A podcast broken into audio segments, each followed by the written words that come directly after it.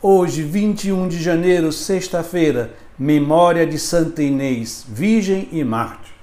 Iniciamos assim mais um programa, o Salmo do Dia. Inês preferiu a fidelidade a Cristo como seu esposo eterno do que a sua própria vida. E por isso ela morre mártir, dando seu testemunho de fé e de fidelidade a nosso Senhor Jesus Cristo. Ela é tão importante nesse testemunho que o seu nome é proclamado na oração eucarística número 1, o cano romano. Peçamos a intercessão de Santa Inês, para que possamos ser também hoje fiéis ao seguimento de nosso Senhor Jesus Cristo, mesmo nos momentos mais difíceis e desafiantes da nossa vida. O salmo de hoje é o Salmo 56, 57, que nós vamos ler a segunda estrofe que diz: Lanço um grito ao Senhor Deus Altíssimo, a este Deus que me dá todo o bem, que me envie do céu sua ajuda e confunda os meus opressores.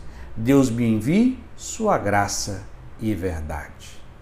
Lanço um grito ao Senhor Deus Altíssimo.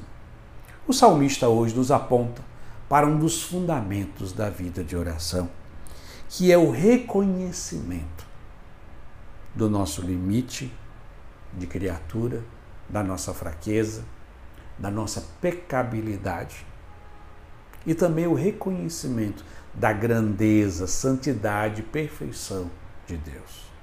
Quando esses dois abismos se encontram, o abismo da nossa limitação, fraqueza e pecabilidade e o abismo da santidade e perfeição de Deus, um grito surge no nosso coração. Esse grito é uma súplica implorando a misericórdia infinita, a bondade infinita de Deus, a única que é capaz de unir dois abismos tão distintos, a fraqueza humana e a santidade divina. Que no dia de hoje cultivemos reconhecer a nossa debilidade fraqueza, o abismo da nossa limitação, e de reconhecer o abismo da santidade, perfeição e misericórdia divina. Deste reconhecimento que nasce, que surge a oração autêntica no coração humano, que é um grito de socorro àquele que pode nos salvar.